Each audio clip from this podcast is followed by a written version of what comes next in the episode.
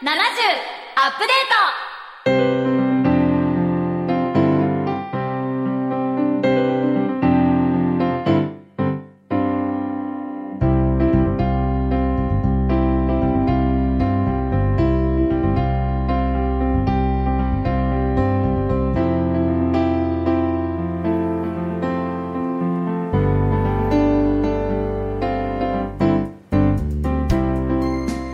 10月10日火曜日時刻は午後4時半になりました。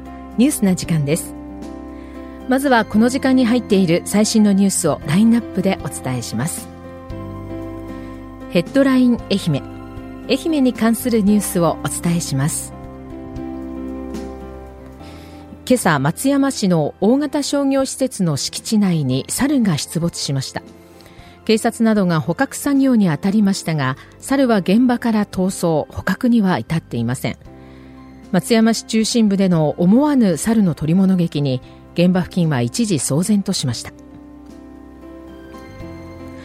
お正月に向けて一足早くスタートです。今年のテーマは集う。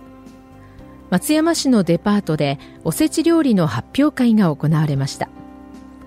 伊予鉄高島屋では去年を上回る8000万円の売り上げを目指すということです。